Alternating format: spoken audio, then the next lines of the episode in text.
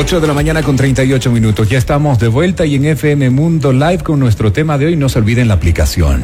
Una aplicación que es absolutamente gratuita y muy fácil y rápido de bajársela. FM Mundo Live. FM Mundo 98.1. Exacto, para que se la descarguen totalmente gratuita, ¿no? Para iOS y Android. Y estamos en este momento en FM Mundo Live. Ahí mismo, ahí, mismo. pueden ver y escuchar. De acuerdo, con audio y video en altísima calidad, pautas claras y recomendaciones precisas a la hora de hablar de prevención en seguridad. Y es que, ¿podemos o no podemos nosotros tomar acciones para evitar ser víctimas de la delincuencia? Hoy hemos planteado el tema con el cual hemos conversado a lo largo del programa sobre la percepción de seguridad en tiempos actuales, que es la que ustedes piensan. Y hemos tenido varios comentarios que lo que nos dejan ver es que sí hay una percepción de inseguridad en la ciudadanía, no hay preocupación respecto del tema seguridad en tiempos actuales. Y claro, todos queremos saber cómo evitar ser víctimas de la, delincuencia. Totalmente. ¿Qué podemos hacer? ¿Qué acciones podemos generar de manera preventiva? Para evitar ser víctimas de la delincuencia. Nos acompaña ya en Hola Mundo el mayor Marco Custode, es jefe subrogante de la Unidad de Investigación Antisecuestros eh, de Extorsión de la UNACE, a quien le damos eh, la bienvenida. Gracias por estar con nosotros, mayor. Bienvenido a Hola Mundo. Buenos días, mayor. Muchas gracias, buen día. Gracias por la invitación y gracias por estar pendientes y al tanto de la seguridad para la ciudadanía. Hay una frase que dice la policía cuida de ti, mayor, pero ¿cuánto nosotros mismos, los ciudadanos, debemos eh, tener eh, ese autocuidado? Bueno, me gusta mucho que empiece con esa frase del programa. Efectivamente, nosotros hacemos lo posible por cuidar y, sacar a reducir la seguridad para la ciudadanía. Sin embargo, el cuidado de personal de cada uno de los ciudadanos es muy importante, nos colabora mucho. La colaboración de la ciudadanía hacia nosotros, con cuidarse a sí mismo y con la información, que es siempre es la materia prima para el trabajo investigativo, pues muy importante. Ahora, eh, recapitulando un poco inclusive cada una de las opiniones y los comentarios de nuestra audiencia en esta mañana, hay preocupación sin duda alguna por este tema y la gente cree que ha incrementado los niveles de inseguridad.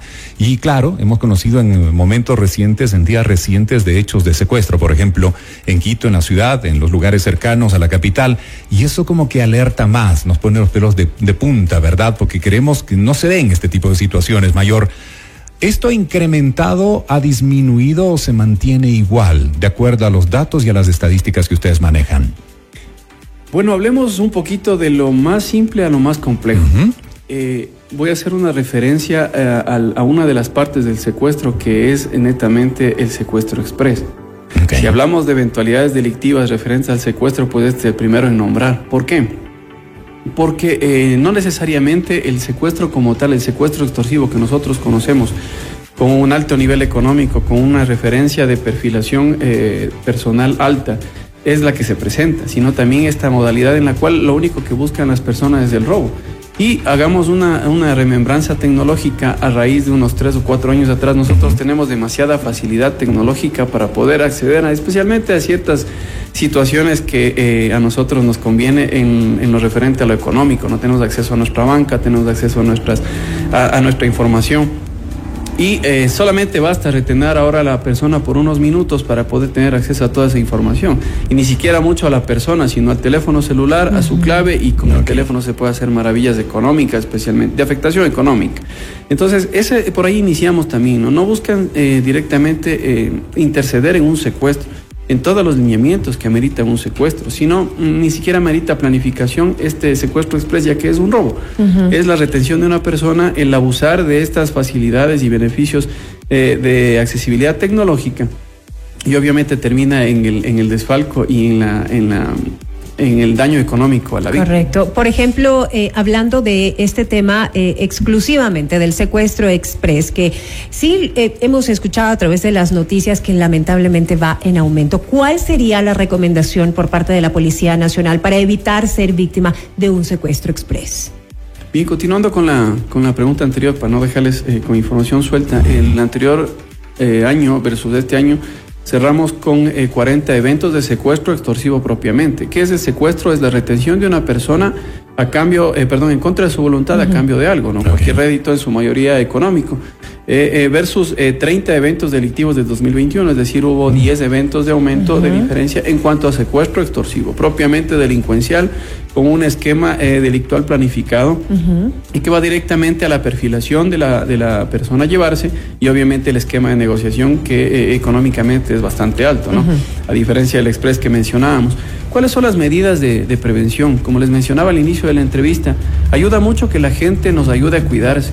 Siempre una persona que quiere hacer daño a otra no es que eventualmente se la encuentra, no es que eh, casualmente la ubica y la hace daño en cualquiera de los delitos que Ha sido estudiada previamente siempre va a haber de por medio un seguimiento, una recolección de información y va a estar cercano a la, a la, a la, a la futura víctima con la finalidad de hacerle daño.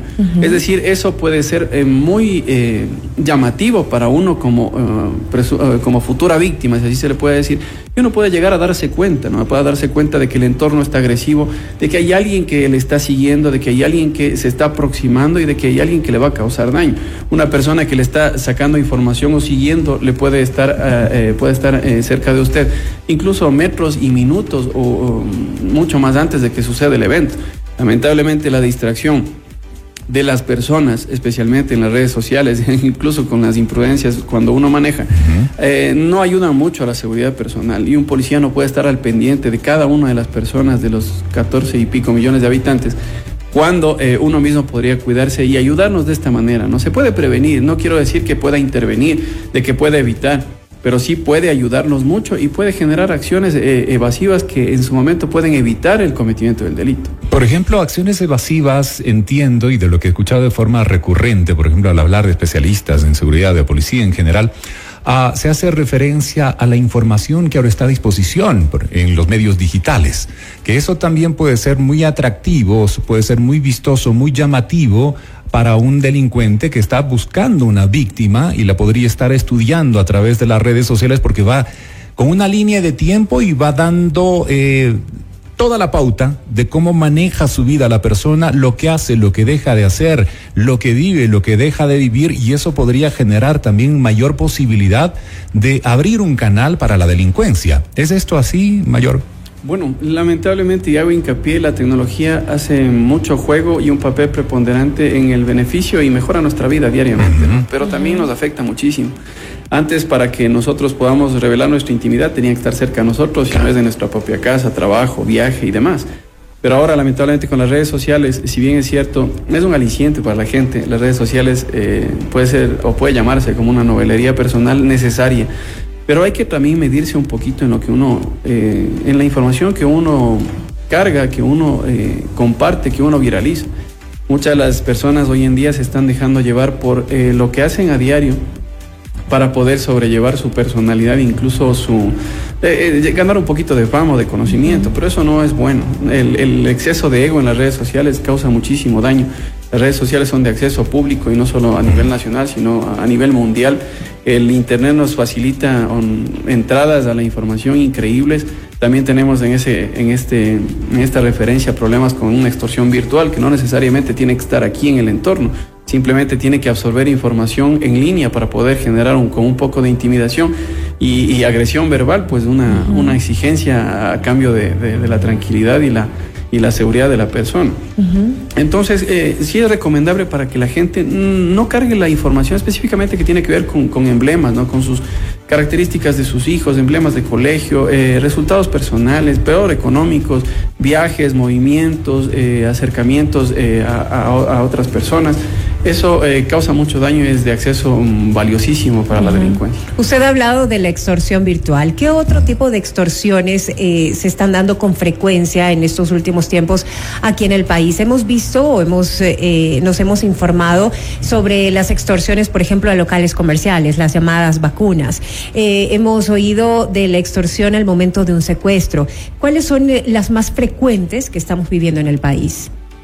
Bueno, para cerrar el tema del secuestro, eh, quiero hacerles la referencia de que, eh, si bien es cierto, se ha incrementado en, 10 puntos los secuestros del 21 al 22, eh, me cabe exigido recalcar de que los 40 eventos del 2022 han sido atendidos con eficiente eficacia de trabajo de la Policía Nacional a través de la unidad de secuestros y todos han permitido el retorno de la víctima sana y salva a, a, a su familia y también eh, se ha evitado cerca de 19 millones de dólares en pagos de los 40 eventos.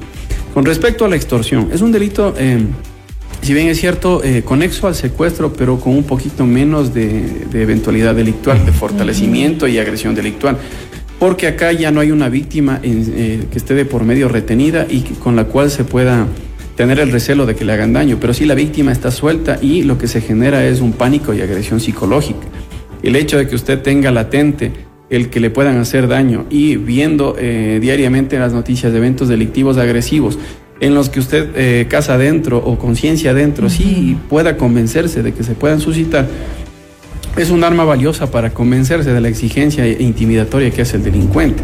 La extorsión es eso, no es el contacto a través de cualquier medio de, eh, comunicación, sea físico o virtual, con una futura víctima a la cual le van a solicitar réditos económicos, ese es el fin y obviamente va acompañado de una agresión psicológica, va acompañado de una intimidación, incluso va acompañada de una agresión verbal fuerte para que sea convencido, no le va a pedir de favor el dinero, ¿no? Y con respecto a estas, a estas vacunas, eh, sí es una modalidad delictual que nace de la extorsión propiamente, eh, que está tipificada en el Código Orgánico Integral Penal y estas eh, están tratando de absorber eh, con pretexto de seguridad a través de la intimidación delincuencial en ciertos sectores, especialmente los sectores eh, microproductivos y económicos. Por lo cual nosotros, Comunidad Secuestro, a través del, Ministerio del Interior y de la Policía Nacional, hemos gestionado una campaña que fue lanzada con apoyo de la, de la empresa privada, obviamente los primeros interesados, la empresa microproductiva y macroproductiva, con la finalidad de que esto se devele si bien es cierto, la extorsión a través de esta modalidad genera temor por el acercamiento. Hay personas eh, que se que se que hacen el contacto con los afectados, eh, obviamente en presencia y muchas las veces armados, ¿no? O generando especulación e inseguridad muy fuerte, lo cual es importante y también a través del miedo hace que esa información no sea develada no sea plasmada en una denuncia como normalmente y legalmente se manda y que la gente ante la falta de otra iniciativa o de otro canal de ayuda, pues lo único que le quede es cerrar su negocio e irse o simplemente coger, pagar y ser parte del delito. Caen en el pago. Por lo cual eh, nosotros hemos dado fuerza porque la línea 1800 delito siempre ha estado ahí para diferentes canales informativos de la ciudadanía hacia la policía. Pero esta vez se le dio y como primera opción, porque la opción 1 es la primera de la línea referente a eventos extorsivos, se le dio iniciativa a esta línea, se le está dando fortaleza, se le está dando un poco de propaganda a nivel nacional para que la gente tenga una, otra opción. La niña 800, eh, cuando fue lanzada en, el mes de diciembre, tiene como objeto primero asesorar a las personas que llaman y que tienen un evento extorsivo para que eh, los eh, operadores que están a cargo de la línea les puedan guiar. No necesariamente es, eso significa de que tienen que entregar información y, esperar a ver qué pasa, sino el operador está capacitado por nosotros para poder guiar a esa persona en qué es lo que debe hacer en sitio en ese momento con un evento extorsivo en sus diferentes modalidades. Porque también hablamos de que hay una extorsión. Eh, eh, bueno, la extorsión se divide en dos, en dos etapas, ¿no? La una etapa, o en dos, en dos partes. Eh, la una es referente a los delitos de oportunidad, como hablábamos de la extorsión virtual, es decir, quieren estafar a la gente a través de la intimidación y la referencia delictual, mientras que la otra es netamente delincuencial, son delitos asociados a eventos delictivos, a, a la delincuencia común u organizada, la cual sí tiene afectación y sí necesita ya la intervención de la unidad. ¿Este tipo de situaciones se han dado también en el distrito metropolitano? Sí, esas eh, las extorsiones a nivel eh, eh, a nivel de todas las modalidades las tenemos a nivel nacional. Por eso es que esta campaña y la Niña 800 es nacional. Lo que les invito a la ciudadanía es animarse. Nosotros somos entes que estamos capacitados, lo han visto en nuestra referencia y trabajo en, cuanto al secuestro. La extorsión siempre ha estado ahí, no es ajena que ahora la delincuencia trate de aprovecharse de este delito a través de la de la de ciertos eventos delictivos que generan conmoción a nivel nacional, pues eh, eh, es una puerta y un camino para ellos. ¿Cuál sería la, la forma correcta de responder ante una eventualidad no deseada, mm. pero probable, ¿verdad?, de que se pueda dar con una llamada, una llamada extorsiva. ¿Cuál es la primera acción que el ciudadano debería realizar? Bien, la primera acción que tiene que hacer es mantener la calma. Siempre a través de eh, un contacto, cuando uno recibe un contacto telefónico, uno siempre se espera de que sea con una persona relacionada al ámbito familiar, al ámbito productivo, al ámbito laboral. Eh, o simplemente con la, con la finalidad de hacer un contacto referente a algo de interés. Pero cuando se topa con una amenaza de por medio o una información referencial eh, de su núcleo familiar, eh, una información personal, una información de rutina, pues se queda en shock y no sabe cómo reaccionar. Lo primero que debe hacer es mantener la calma y obviamente escuchar a la persona que está haciendo contacto y qué exigencia tiene. ¿Escuchar? O Ah, colgar el teléfono no, no, no. inmediatamente. Por eso, Claro. esa es la primera reacción que puede Claro. tener una víctima. Por eso hay que mantener la calma y escuchar como cualquier evento que se suscita eh, a nivel personal. Hay que escuchar a ver qué es lo que quiere, quién es, de qué se trata, qué tanta información tiene de nosotros y obviamente lo único que tienen que hacer ante, ante el shock que va a causar, que es inevitable, pero lo podemos controlar, es tratar de guiarle hacia una nueva comunicación y ofrecerle el, el- el futuro cumplimiento de esa exigencia. Al momento de colgar la llamada, inmediatamente tienen que canalizar la- la- la- el evento ante la línea 1800 para que nosotros, o la, o la línea del 911, para que nosotros podamos inmediatamente tomar contacto y asesorar ya a esa persona de qué es lo que tiene que hacer en cuanto a seguridad personal y en cuanto a la próxima llamada que pueda recibir. Estar listos entonces para el siguiente contacto. Y mantener la calma. Así es. Caramba, y resulta un ejercicio muy, muy complicado. Eso debe decir, muy, claro. muy complicado. Porque claro, uno se estresa y hay gente que lo, lo primero que va a hacer es cortar la llamada, se acabó. Ahí no, no, Sí, no sí, puedo más. Y la otra también, los nervios te lo pueden traicionar. En un primer momento, sí se necesita cierto tiempo también para poder recibir la llamada, ¿verdad? Una llamada que resulta intimidante, que puede hablarnos de situaciones muy complicadas Exacto. y tomar una reacción de estas, pues sí necesitamos el apoyo inmediato, ¿no? Es que el miedo te puede ganar. Pero por supuesto, por supuesto, Claro. la línea es 1-800 delito. 1-833-54-86. Hoy acompañándonos el mayor Marco Custode, jefe subrogante de la Unidad de Investigación Antisecuestros y Extorsión de la UNACE, a quien le queremos agradecer por su presencia hoy en Hola Mundo. Nos quedan varias, varias Sí. inquietudes, muchas inquietudes, Muchísimas. pero ojalá eh, tengamos la oportunidad nuevamente de poder abordar este y otros temas que yo creo que se vuelven muy necesarios, sobre todo en tiempos actuales, para generar eh, seguridad preventiva o eh, cómo reaccionar ante eventos no deseados, pero probables. Y confiar en la generar. Policía Nacional, eso es importante, hacer el llamado a la ciudadanía, porque eh, como le comentaba al mayor fuera de micrófonos, eh, considero que la UNAS es una de las ramas de la Policía Nacional con mayor efectividad. Y eso es importante destacarlo. Sin duda alguna. Mayor, gracias por estar con nosotros hoy en Hola Mundo. Muchas gracias. Muy Gracias, gentil. Mayor. Buen 8 día. de la mañana con 55 minutos. Vamos a la parte final de Hola Mundo.